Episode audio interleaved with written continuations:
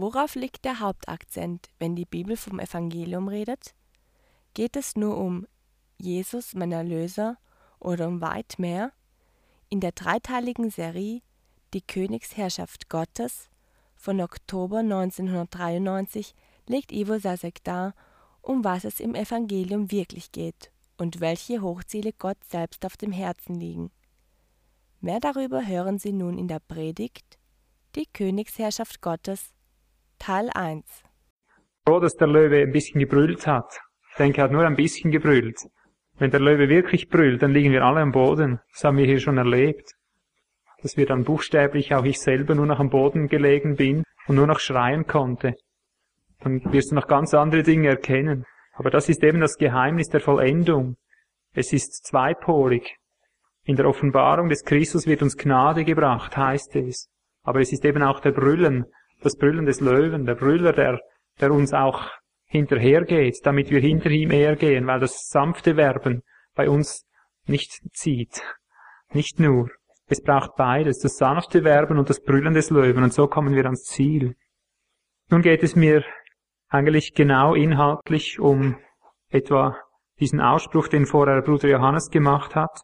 Ich denke, es war in seinem Gebet, als er gebetet hatte von dieser Selbstheiligung, die Frage stellt sich nun auch, warum willst du denn eigentlich jetzt aus deinem Problem rauskommen? Für dich selbst? Ich möchte ein Haupthindernis dieses ganzen Problems aufzeigen heute, und das ist mir eine sehr fundamentale Botschaft, die jetzt kommt. Es ist eine so fundamentale Botschaft, sie sollte in der ganzen Welt gepredigt werden. Und es ist auch eine Verheißung, wie du nachher noch sehen wirst, dass es so kommen wird ein Haupthindernis, warum wir so elend sind, warum die ganze Christenheit so im Argen liegt, so in Schwachheit gebunden. Ein Haupthindernis liegt im Evangeliumsverständnis, ganz schlechthin in unserem Evangeliumsverständnis. Was ist Evangelium? Hast du dir diese Frage schon einmal gestellt? Vielleicht hast du dir diese Frage noch nie gestellt. Wenn nicht, kann ich dir sagen, warum. Wieder derselbe Grund von gestern weil du einfach in der Annahme lebst, du weißt, was Evangelium ist. Ich möchte aber diese Frage heute aufwerfen, um an ihr zu arbeiten, damit der Geist an uns arbeiten kann durch diese Frage, was ist eigentlich Evangelium? Hast du dir das schon einmal überlegt? Gib mal eine Antwort für dich selbst in deinem Herzen.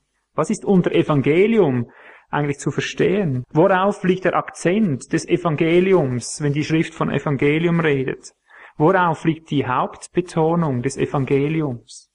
Dürfen wir mal eine evangelikale Antwort hören? eine kirchliche, evangelikale Antwort? Bitte scheut euch nicht, Falsches zu sagen. Sagt sie mal. Jesus der Erlöser. Hat noch jemand? Wollt ihr das alles bestätigen? Dass ich nicht falsch verstanden werde? Das ist ganz gewiss Evangelium. Aber ich habe gesagt, was ist nun eigentlich der Akzent, der Hauptakzent des Evangeliums? Und siehst du, hier sind wir schon an unserer Grenze angelangt. Das ist genau die evangelikale Antwort. Jesus mein Erlöser. Jesus mein Erlöser, der mich in den Himmel bringt, der mir ein ewiges Leben gibt. Das ist genau unser Verständnis des Evangeliums und genau das ist der Punkt, mitunter auch der Beweis dessen, was ich heute aufzeigen möchte auf, aus der Schrift, genau dieses Evangeliumsverständnis, dies gewissermaßen gleichsam als das Evangelium, Jesus der Erlöser, Jesus mein Heiland, Jesus mein Sündenbock, genau dieses, dieser Inbegriff von Evangelium, dieser Horizont ist es. Hier liegt die Wurzel, warum wir nicht weiterkommen, warum die Christenheit so ganz arg zerstreut und zerschlagen und kraftlos und herrenlos ist. Wir machen jetzt ein gründliches Studium, weil das ist ein Fundament, das muss der Herr uns durch seine Gnade aus, ein- und ausbrennen, dass wir das falsche Verständnis, die falsche Akzentuierung dessen, was Evangelium genannt wird in der Schrift, loswerden, um ein richtiges Verständnis zu bekommen von dem, was Evangelium heißt. Evangelium schlichtweg, das Wort Evangelium, das ist ja griechisch, das heißt in sich Frohkunde oder frohe Botschaft.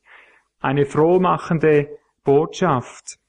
Nun wollen wir aber schauen, wovon die Schrift primär redet. Und wir möchten Jesus selber hören. Matthäus 4, Vers 23 beginnen wir. Matthäus 4, Vers 23. Wir achten auf die Akzente. Und Jesus zog in ganz Galiläa umher, lehrte in ihren Synagogen und predigte das Evangelium des Reiches und heilte jede Krankheit und jedes Gebrechen unter dem Volk. Was hat er gepredigt? Er predigte das Evangelium des Reiches. Merkst du, hier wird schon das erste Mal im Neuen Testament Evangelium genannt. Das Wort, der Begriff Evangelium. Der Begriff Evangelium ist also nicht ein, ein Begriff, der mit dem, im Zusammenhang mit dem Kreuz konstruiert wurde. Der Begriff Evangelium ist schlechthin ein, ein bekannter Begriff. Evangelium, Frohbotschaft, das kannte man, wenn eine Truppe einen Sieg davontrug, irgendwo. Und dann kam die Frohbotschaft nach Hause. Wir haben gesiegt. Oder wenn einer einen Wettkampf gewonnen hat oder weiß ich nicht was. Hier kommt der Begriff Evangelium zum Tragen. Aber hier predigt Jesus das Evangelium, heißt es, und zwar das Evangelium des Reiches. Was ist das für ein Reich? Wie sieht das Reich aus? Er hat gesagt, tut Buße, denn das Reich Gottes ist nahe gekommen. Und viele haben Buße getan. Sie haben auf das Reich gewartet und sie warten heute noch. Weil sie auch das Evangelium des Reiches nicht begriffen haben. Aber lasst uns zuerst einmal festhalten, das Evangelium, und du wirst nachher noch etliche Stellen sehen, wenn die Schrift von Evangelium redet, die Wurzel des Evangeliums, das eigentliche, der Kern, der Akzent des Evangeliums liegt nicht auf dem, auf dem Kreuz, ich sage es jetzt mal ganz bewusst, sondern auf dem Reich. Wobei das Kreuz natürlich der Schlüssel ist Passt auf, dass ihr mich nicht falsch versteht. Ich weiß, dass hier der Teufel leicht Spiel hat manchmal, wenn wir das mit unbeschnittenen Ohren hören. Dann sagt er, ah, der verwirft ja das Kreuz, der redet ja gegen das Kreuz, ist ja ein Feind des Kreuzes. Oh nein. Hast du mittlerweile schon gespürt, dass ich nicht ein Feind des Kreuzes bin? Aber ich bin ein Feind dessen, der das Kreuz gegen das Reich ausspielt. Dessen bin ich ein Feind. Das Kreuz ist das Mittel, der Weg, um ins Reich hineinzukommen. Aber das, das Kreuz ist um des Reiches willen gegeben und nicht das Reich um des Kreuzes willen. Verstehen wir? Das Kreuz ist Mittel zum Zweck. Das Kreuz ist das Mittel und das, der Zweck ist das Reich. Aber wie sieht dieses Reich aus? Israel hörte die Frohkunde des Reiches. Preis dem Herrn riefen sie endlich. Jetzt kommt das Reich. Und was sahen sie in diesem Reich? Sie sahen dieses wiederhergestellte Herrschaftsgebiet. Israel wieder im Zentrum, wieder Nabel der Welt. Israel wieder als Volkskörper, als Nation, das Reich Gottes. Jetzt wird Gott selber regieren. Aus dem Tempel in Jerusalem werden die Belehrungen über die ganze Erde kommen. Das war ihr Verständnis des Reiches. Ein sichtbares Reich. Das Evangelium des Reiches bedeutete für sie gleichsam die Wiederherstellung Israels. Und dann kam es nicht. Und Jesus predigte und predigte und irgendwann wurden sie ungeduldig und sagten, hey du, du predigst die ganze Zeit Evangelium und sagst, das Reich Gottes ist nahegekommen.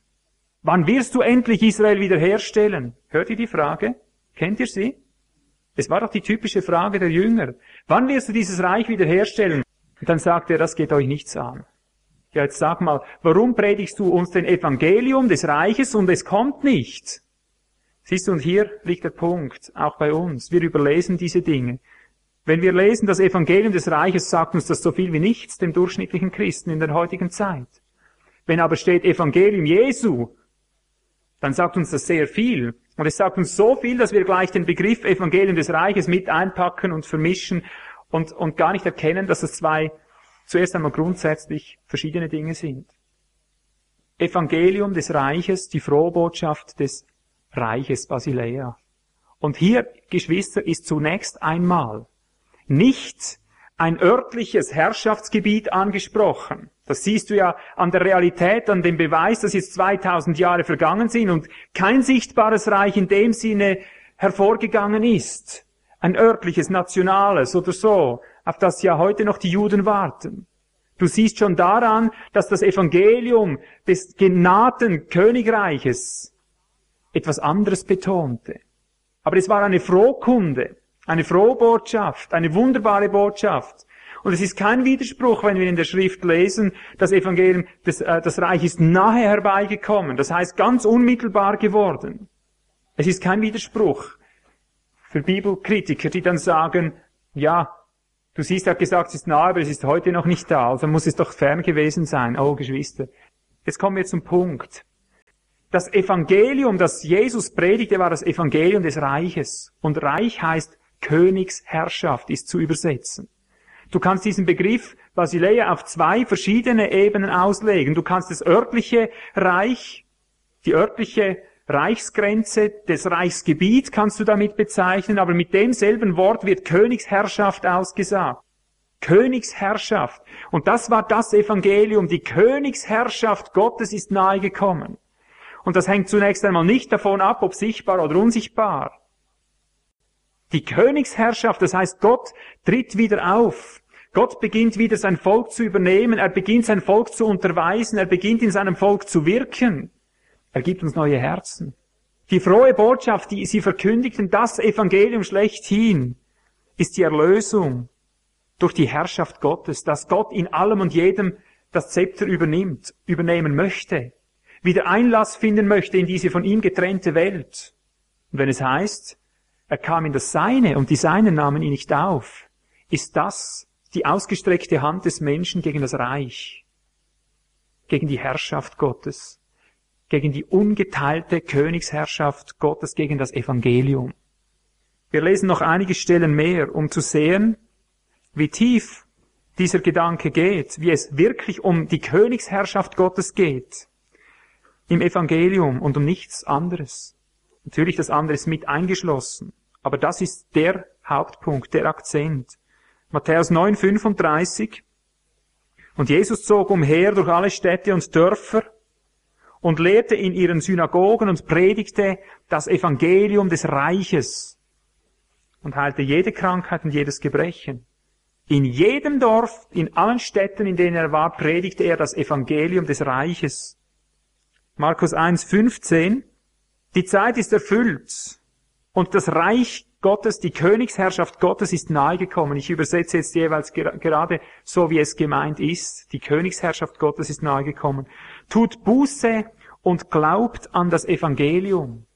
Glaubt an das Evangelium, möchte ich betonen. Nicht einfach glaubt an das Evangelium und schon wieder bist du bei Golgatha. Das gab's damals noch gar nicht, versteht ihr? Jesus ist gekommen und hat gesagt, tut Buße, das heißt, denkt um, denkt hin zu Gott, mit Gott mit, denkt um und glaubt an das Evangelium. Was für ein Evangelium? Das, was ich predige. Die Königsherrschaft Gottes ist ganz nah herbeigekommen. Das ist eure Rettung, das ist eure, eure Hoffnung. Lukas 8, Vers 1. Lukas 8, Vers 1. Und es geschah danach, dass er nacheinander Städte und Dörfer durchzog, indem er predigte und das Evangelium vom Reich, von der Königsherrschaft Gottes verkündigte und die Zwölf mit ihm.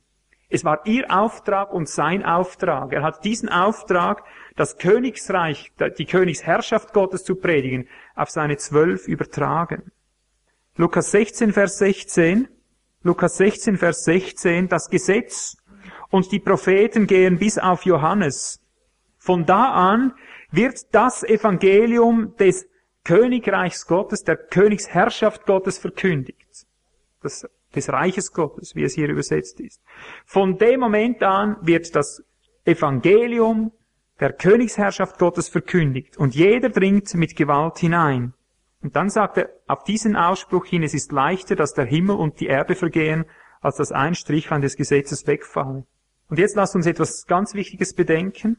Matthäus 24, Vers 14. Jetzt siehst du die Konsequenz dieses Evangeliums, das Jesus eingeführt hat, er selbst, vor seinem Kreuzestod. Die Konsequenz dieses Evangeliums, das er gepredigt hat, siehst du jetzt in der Endzeit, in dieser Stelle. Und achte jetzt einmal gut, was es heißt hier. Matthäus 24, Vers 14. Und dieses Evangelium des Reiches wird gepredigt werden auf dem ganzen Erdkreis, allen Nationen zu einem Zeugnis, und dann wird das Ende kommen. Geschwister, was sagen wir heute? Heute wird weltweit evangelisiert. Weltweit wird gepredigt, dass Jesus unser Erlöser ist.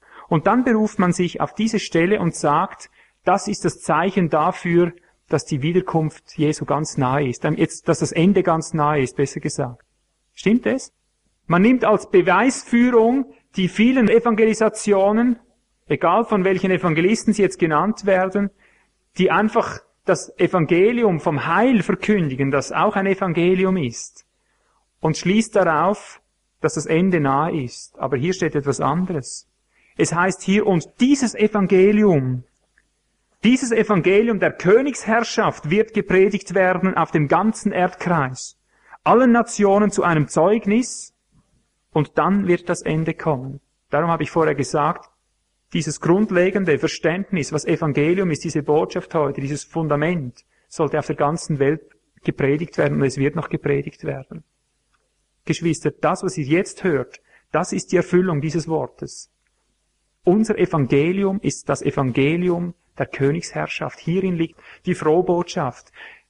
Natürlich im anderen auch. Ich betone das jetzt auch wieder, damit wir nicht ganz wieder den Boden verlieren und nicht an Ausspielen da ist zuletzt. Natürlich wissen wir, Jesus ist gekommen, um uns von unseren Sünden zu erlösen.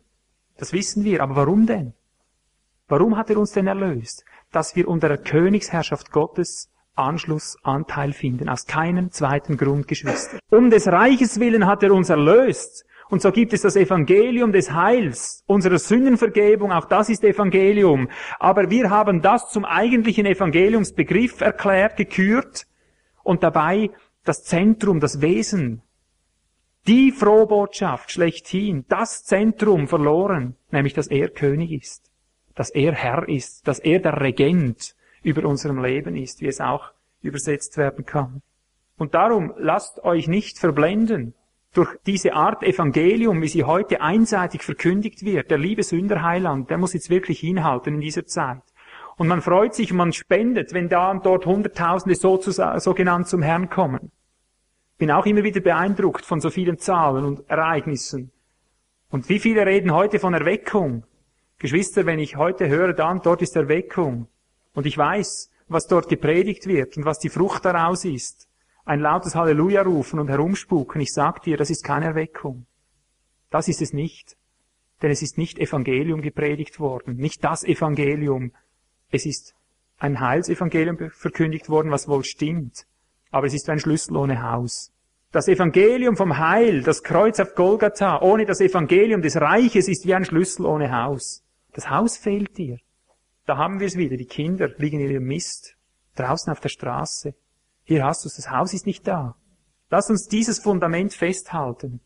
Drei Jahre lang hat Jesus mit seinen Jüngern nichts anderes getan, als das Evangelium des anbrechenden Reiches zu verkündigen, das nun mehr und mehr Gestalt gewinnen soll, das unaufhörlich einbrechen soll in die Welt, bis es den ganzen Kosmos umfängt. Nicht nur die sichtbare Schöpfung hier, nicht nur die Menschen, sondern auch die sichtbare Schöpfung, bis hinauf in die Sterne, bis hinauf in die unsichtbaren Wirklichkeiten, Dimensionen, von denen wir gar nicht heute reden möchten. Bis das Christus alles in allem, bis Gott alles in allen, in allem geworden ist. So weit muss sich die Königsherrschaft, das angebrochene Reich, seine Herrschaft durchsetzen. Und das ist unsere Hoffnung, Geschwister. Denn wenn er regiert, da ist Gerechtigkeit. Wo er ans Zepter kommt, er ans Ruder kommt, da ist Friede. Wo er kommt, da ist Leben. Wo er regiert, wo er das Sagen hat, da ist Ordnung. Da gibt's keine Fragen mehr, da gibt's keine Zwistigkeiten mehr. Das ist Frohbotschaft. Und wenn immer wir Menschen noch etwas in, in den Händen behalten, ist Chaos, ist Zerstörung, ist Satanismus. Alles, was nicht aus ihm kommt, durch ihn selbst gewirkt wird, ist des Todes. Und darum ist das Evangelium ein Evangelium deshalb, weil es seine Herrschaft ist, die proklamiert wurde. Die Bereitschaft Gottes, die Gnade Gottes, die Bereitschaft, den Menschen wieder zu leben, ihn wieder herzustellen, ihn auf einen höheren Punkt zu bringen, als er anfangs war, zur Zeit Adams und Evas, als sie im Paradiese unter ihm lebten. Ein weit höherer Stand. Das ist die Gnade. Gott nimmt sich den Menschen wieder an, um ihn zu leben, um ihn zu führen, um ihn in jedem Detail drin zu bestimmen. Aber nicht eines soll ausgelassen werden zuletzt. Bis es durchgedrungen ist wie ein Sauerteig heißt es, so ist das Reich. Es wird nicht ruhen und das ist meine Hoffnung. Das ist das Evangelium, an dem ich zehre Tag und Nacht. Das ist die Frohbotschaft, die Kunde, Gott regiert. Und seine Herrschaft wird zunehmen.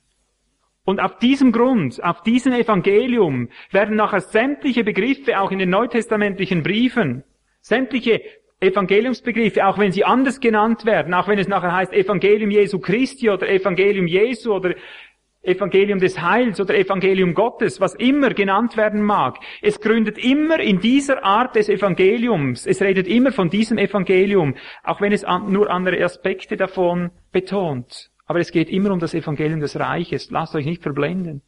Tauscht nicht diese Begriffe einfach beliebig aus. Es ist ein Unterschied zwischen Evangelium des Heils, der Heilstat, der Erlösung, der Sündenvergebung und dem Evangelium der Königsherrschaft.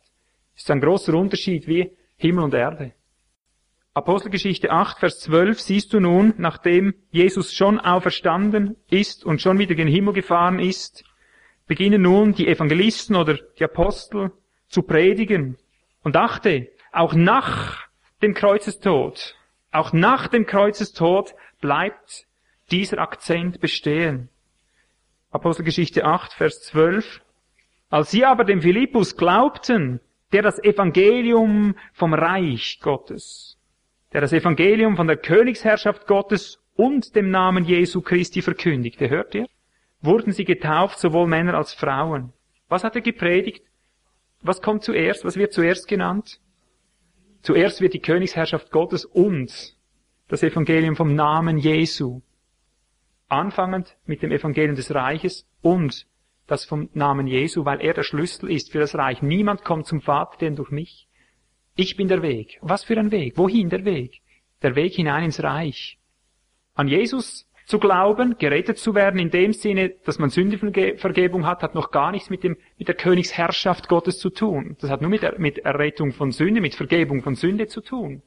Das müssen wir einfach einmal weit auseinanderhalten in unserem frommen Denken dass für uns Reich Gottes im Reich Gottes sein und erlöst, also erlöst seine Sündenvergebung zu haben, nicht immer ein und derselbe Begriff, ein und derselbe Inhalt hat. Und genau hier krankt die Christenheit. Uns genügt das eine. Das, was bei Philippus hier, dem Evangelisten, als zweites kommt, das genügt uns. Wenn wir das Heil haben, ist uns genug. Mehr brauchen wir nicht. Wir wollen nicht, dass dieser uns über uns herrsche. War es nicht der Gesamtklang seiner Zeit? Wir wollen nicht, dass dieser über uns herrsche. Wir wollen sein Heil, ja, der soll nur für uns sterben, der soll nur sein Blut geben, dann bin ich heil. Aber wohin führt denn dieses Heil? Geschwister, lasst uns das erkennen. Das Heil liegt im Reich. Unser Heil liegt im Anteil haben, im Anteil bekommen an der Königsherrschaft Gottes, dass er uns verändert, dass er uns hineinnimmt in seine Heilspläne, hinein in sein Wirken. Hier werden wir heil gemacht, wenn wir vom Kreuz nichts anderes wollen als die Bedeckung unserer Sünde werden wir auch dabei stehen bleiben. Es wird keine Entwicklung geben. Es ist gerade, wenn du geboren wirst und als nacktes Baby irgendwo auf der Straße liegst und das Haus, das Reich, das Umfeld fehlt dir. Wir werden gerettet für sein Reich. Auch Paulus, der dann eigentlich kaum den Begriff Evangelium des Reiches oder der Königsherrschaft verwendet, der meistens vom Evangelium des Christus oder Evangelium Jesu und so weiter redet, wenn er diese Begriff, den Begriff Evangelium in den Mund nimmt, auf den sich ja das meiste dann auch stützt und von ihm, wie es ja heißt, seine Briefe wurden immer verdreht. Obwohl man von ihm diese Begriffe verwendet, um sie zu verdrehen, ist gerade er der Mann, der Apostel, der wie kein zweiter die absolute Königsherrschaft Gottes lehrte, wie kein zweiter Apostel, Geschwister. Er hat durch seine Predigt, durch alles, was er gemacht hat, eine, einen einzigen Gedanken letztlich konstruiert. Er ist der Herr. Und wir sind seine Sklaven. Römerbrief, Kapitel 1, Vers 1 beginnt gleich damit. Er fällt fast mit der Tür ins Haus. Paulus, Knecht, Sklave, Christi Jesu. Aha. Berufener Apostel kommt erst nachher. Zuerst einmal Sklave unter der Königsherrschaft. Ausgesondert für das Evangelium Gottes nennt er es hier. Das Evangelium Gottes. Haben wir diesen Begriff schon einmal gehört, das Evangelium Gottes? Erinnert ihr euch noch an Markus 1, Vers 15? Hier kommt es einfach verborgen. Ich sage das nur, damit du siehst, dass er unter Evangelium Gottes etwas ganz Bestimmtes versteht. Obwohl er es nicht jetzt das Evangelium des Reiches nennt, aber hör die Definition, er hat es ja von, von Jesus gelernt und von den Aposteln. Er hat es doch geheißen in Markus 1, 15, die Zeit ist erfüllt und das Reich Ab Vers 14 muss ich lesen. Und nachdem Johannes überliefert war, kam Jesus nach Galiläa und predigte das Evangelium Gottes. Hier hast du denselben Begriff. Und dann wird es definiert, das Evangelium Gottes, und sprach, die Zeit ist erfüllt und die Königsherrschaft Gottes ist nahegekommen. Siehst du? Also wenn Paulus hier sagt, ausgesondert für das Evangelium Gottes, dann beginnt er schon mit dem Reich, obwohl er es jetzt nicht buchstäblich meint. Er beginnt gleich mit der Königsherrschaft Gottes. Und er sagt dieses Evangelium Gottes, das er durch seine Propheten in heiligen Schriften vorher verheißen hat. Und dann ist natürlich sein Sohn mit drin, der aus der Nachkommenschaft Davids gekommen ist, dem Fleische nach. Aber dann sagt der Vers 5, durch ihn haben wir Gnade und Apostelamt empfangen, für seinen Namen zum Glaubensgehorsam unter allen Nationen. Siehst du, hier definiert er, hier schließt er diesen Begriff Evangelium Gottes schon auf und sagt, es geht darum, Glaubensgehorsam zu fordern unter den Nationen. Römer 15 am Ende des Briefes geht er noch, noch viel deutlicher auf diesen Gedanken ein, was Glaubensgehorsam der Nationen betrifft. Römer 15, Vers 16 sagt er schließlich, der mir von Gott verliehenen Gnade, ein Diener Christi Jesu zu sein für die Nationen, der priesterlich am Evangelium Gottes dient, damit das Opfer der Nationen angenehm werde, geheiligt durch den Heiligen Geist. Hast du gesehen, wie das bei ihm zusammenhängt? Er sagt, ich diene priesterlich am Evangelium Gottes und dann schlüsselt er das auf, dass das Opfer der Nationen wohlgefällig durch den Geist geheiligt auf den Altar kommt. Und hier redet er vom Brandopfer, Geschwister, von der totalen, bedingungslosen Hingabe nach Strich und Faden auf allen Gebieten. Das war das Evangelium, das war das Ziel des Evangeliums, die Nationen als Opfer auf den Altar Gottes zu bekommen, als Gehorsamsopfer, ganz für Gott ausgesondert.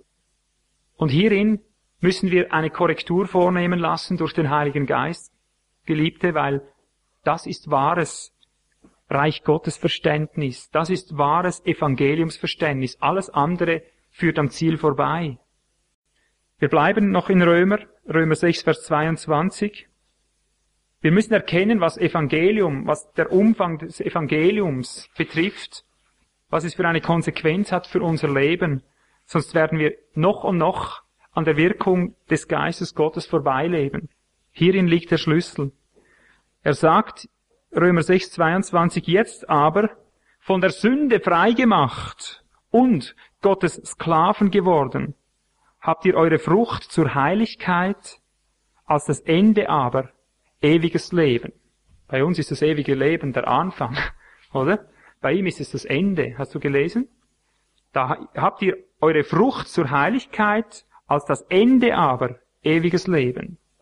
Bei uns war das der Anfang und wollte auch, beim, wollte auch das Ende gleichzeitig sein. Bei uns war es der Anfang, die Mitte und das Ende früher. Aber bei ihm kommt zuerst, dass wir Sklaven Gottes werden. Hast du gemerkt, das kommt bei ihm zuallererst, die Königsherrschaft Gottes. Und daraus resultiert die Fülle des Lebens, je gehorsamer wir mitgehen, je mehr wir ausgeliefert sind. Und jetzt bleiben, noch, bleiben wir noch in der paulinischen Theologie um zu beweisen, dass nicht er daran schuld ist, dass wir unter Evangelium nur die Heilstat auf Golgatha verstehen und das zum Inbegriff des Evangeliums gemacht haben, mit seinen Begriffen. Wir zeigen den Hintergrund seiner Predigt, 1. Korinther 6, 19. Hier wird es ganz konkret, was Königsherrschaft Gottes bedeutet, was dieses Evangelium beinhaltet. Oder wisst ihr nicht, fragt er, dass euer Leib ein Tempel des Heiligen Geistes in euch ist, den ihr von Gott habt. Und jetzt hört, was er sagt. Und dass ihr nicht euch selbst gehört. Das ist die Konsequenz des Evangeliums des Reiches. Dass du nicht mehr dir selbst gehörst. 2. Korinther 5, Vers 15. Wieder Paulus. 2. Korinther 5, Vers 15. Und für alle ist er gestorben, damit wir ewiges Leben haben. Gewiss, aber er sagt etwas anderes. Und für alle ist er gestorben, damit die, welche leben, nicht mehr sich selbst leben, sondern dem, der für sie gestorben und auferweckt worden ist. Geschwister, früher war das für mich immer wie ein freiwilliger Akt, aber es ist kein freiwilliger Akt. Es ist der Sinn seines Sterbens, dass ich nicht mehr mir selber gehöre, nicht auf einem einzigen Punkt, und sonst frevle ich, widerstehe ich dem Evangelium. Kolosser 1,16 sagt, alles ist für ihn geschaffen. Für ihn, nicht für uns selbst. Und dann wird irgendwo erwähnt, wer aber den Geist Christi nicht hat, der ist nicht sein. Wer aber den Geist Christi nicht hat, der ist nicht sein. Mit anderen Worten, Die Menschen, die nicht sein sind, die nicht Sklaven sind, buchstäblich, die haben den Geist Christi nicht. Ob sie ihn nennen oder nicht. Verstehen wir? Das Zeichen, ob du den Geist Gottes empfangen hast oder nicht, ich sage es jetzt mal etwas ketzerisch, ist nicht, ob du in Zungen redest oder nicht, sondern ob du ihm gehörst oder nicht. Jetzt habe ich mal ein bisschen Frontalangriff gemacht. Ich füge aber dazu, dass ich seit Jahren selber in Zungen rede und damit keine Probleme habe. Also nur nicht, dass mich jemand jetzt als Antipfingster deklariert oder so, als, als ein Feind dieser Dinge. Überhaupt nicht. Nein, Gegenteil. Der Geist Gottes, wenn du ihn bekommen hast, sage ich dir, das einzige Werk, das er tut, ist, dass er dich ausliefert. Nicht dich fröhlicher und froher und noch überschäumender macht in dein, deinem Bewusstsein, dass du gerettet bist und in den Himmel kommst. Wenn du wirklich den Geist Christi hast, dann bist du sein, sein, sein. Er ist der Herr. Und er wird dir alles bedeuten. Du wirst in allem auf seine Hände schauen. Du wirst deine eigenen Vorstellungen aufgeben. Er in dir wird sie aufgeben. Er wird dich loslösen von jedem Verlangen, dich selber zu leben. Du wirst nur noch eines wissen, das Reich. Und hier hast du's. Lebst du für das Reich? Ist das Reich der Inbegriff deines Daseins? Kämpfst du, jetzt sage ich den anderen Begriff, kämpfst du um die Wiederherstellung der Herrschaft Gottes? Ist dir die Wiederherstellung der Herrschaft Gottes, das heißt das Durchdringen seiner Regentschaft, seiner Königsherrschaft, ist dir das das Ein und alles? Ist das dein Evangelium? Ich weiß, du meinst es aufrichtig. Ich weiß, jedes hier drin meint es tiefst aufrichtig. Und ich weiß, bei den meisten wird es so sein, dass sie nicht das Reich als Zentrum ihres Denkens und Daseins haben, weil sie falsch gelehrt wurden, weil sie auf dieses einseitige Evangelium versklavt wurden. Es ist ein einseitiges Evangelium. Aber wenn ich einseitig bleibe, ist es ein falsches, wird es zum falschen Evangelium. Und Paulus geht so weit und sagt, wenn jemand kommt, der euch Evangelium predigt, anders als wir euch gepredigt haben, der sei verflucht. Der sei ausgestoßen. Und da haben wir auch wieder unseren frommen Trick. Wir legen das so aus, dass wir sagen, das Gesetz ist fertig. Jesus hat Gnade gebracht. Wir müssen uns nicht mehr ans Gesetz halten. Frauen, zieht wieder Hosen an. Reißt die Tücher vom Kopf. Wir sind frei vom Gesetz, sonst sind wir verflucht. So machen wir es mit der Auslegung. Aber Paulus hat gesagt, wer ein Evangelium predigt, predigt anders, als wir euch gepredigt haben, der sei verflucht. Wohl redet er dort von Gesetz und Gnade, aber er redet von der durch und durchgehenden Herrschaft des Geistes Jesu. Im Gegensatz zu der Gesetzesherrschaft, die du dir selber auferlegen kannst und auswählen kannst. Viel tiefer geht das Evangelium, das Gesetz des Geistes. Viel tiefer als das Gesetz des Buchstabens. Da kannst du nicht auswählen. Da gehst du mit. Da wirst du mitgenommen. Nur ein Zweck haben wir Geschwister. Wir haben nur eine Berufung. Wir haben nur auf einer Ebene eine einzige Existenzberechtigung. Das müssen wir uns jetzt zu Herzen nehmen. Wir haben keine zweite Bestimmung. Wir haben kein zweites Ziel, kein zwei, keinen zweiten Zweck, keine zweite Existenzberechtigung, als dass wir, nachdem wir mit Christus gekreuzigt wurden, nun für ihn leben. Für die Königsherrschaft Gottes leben, für die Königsherrschaft Gottes wirken, für die Königsherrschaft Gottes sterben.